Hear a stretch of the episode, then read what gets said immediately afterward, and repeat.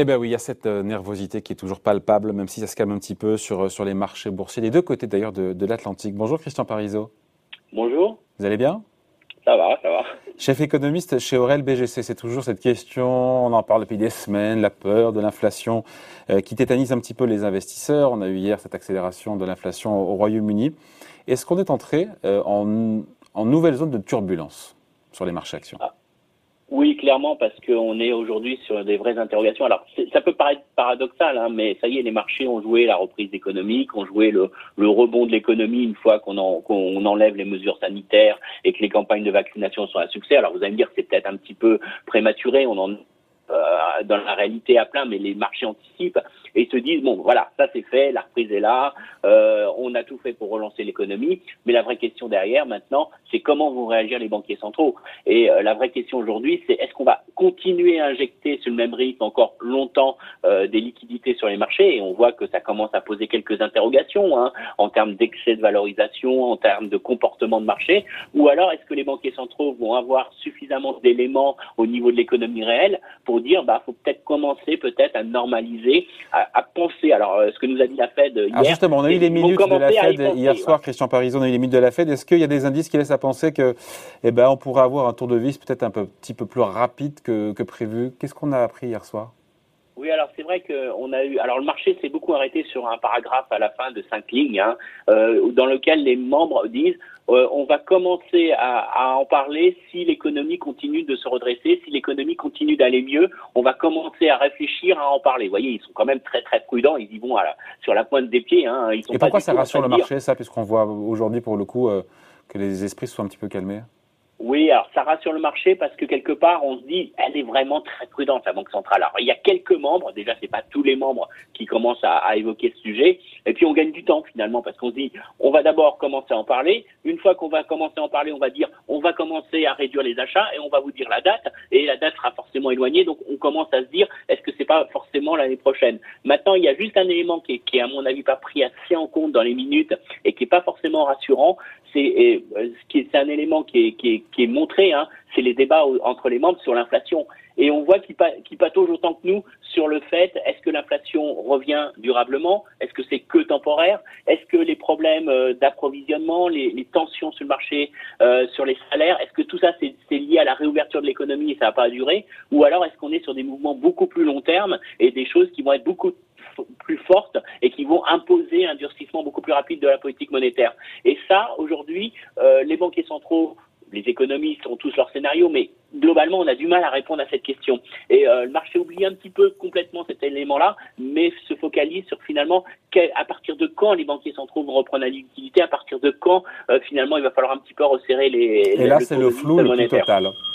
Faut dire. Et là, hein. on est encore on est clairement dans, un flou euh, total euh, parce que aujourd'hui, euh, ce mouvement-là, il sera déterminé en partie par des indicateurs économiques et surtout, on a du mal aujourd'hui à, à, vraiment analyser l'évolution de l'économie et qu'est-ce qui est purement technique, qu'est-ce qui est la partie qui est liée purement à la réouverture de l'économie et des éléments beaucoup plus de dynamique interne à l'économie?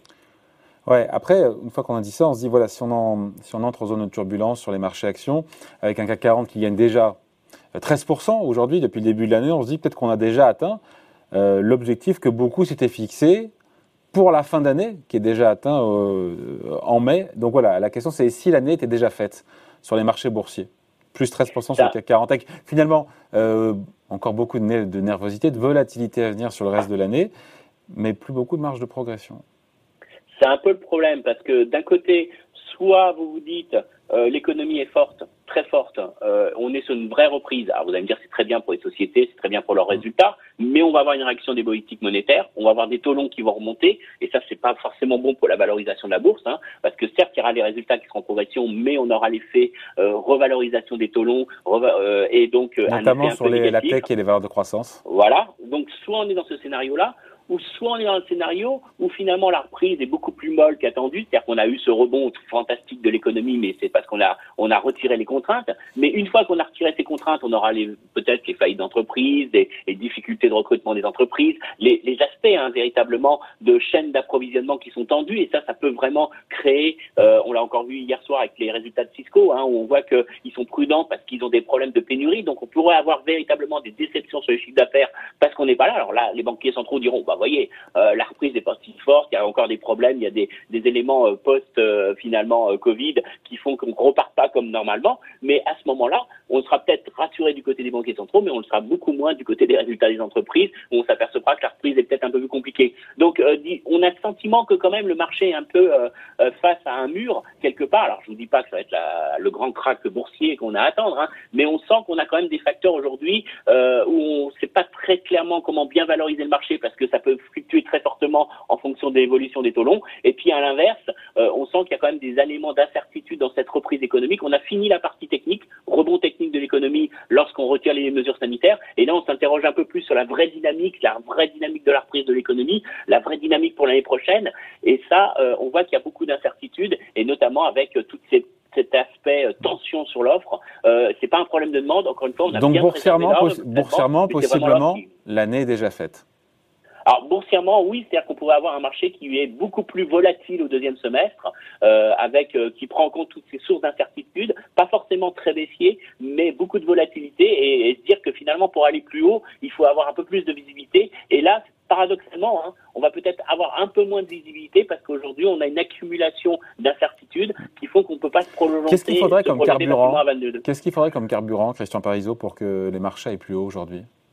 Alors je pense qu'aujourd'hui, la vraie problématique qui commence à apparaître, c'est d'une part, c'est savoir est-ce que l'inflation est vraiment temporaire, et donc de, de manière euh, implicite, c'est de savoir est-ce que les difficultés qu'a l'offre aujourd'hui à s'adapter à la demande, quand on voit les aspects de pénurie, les tensions sur le trafic maritime, est-ce que ça, ça va durer ou pas? Et c'est là la vraie question aujourd'hui, c'est est-ce que la pénurie de semi-conducteurs va durablement pénaliser la production de véhicules? Parce qu'aujourd'hui, on a une volonté des ménages d'acheter une voiture neuve, mais ils n'en trouvent pas. Donc c'est vrai, c'est ça la vraie question aujourd'hui. Et ça, euh, c'est vrai qu'on a du mal à y voir clair parce qu'on a des, informations qui sont pas plus ou moins contradictoires.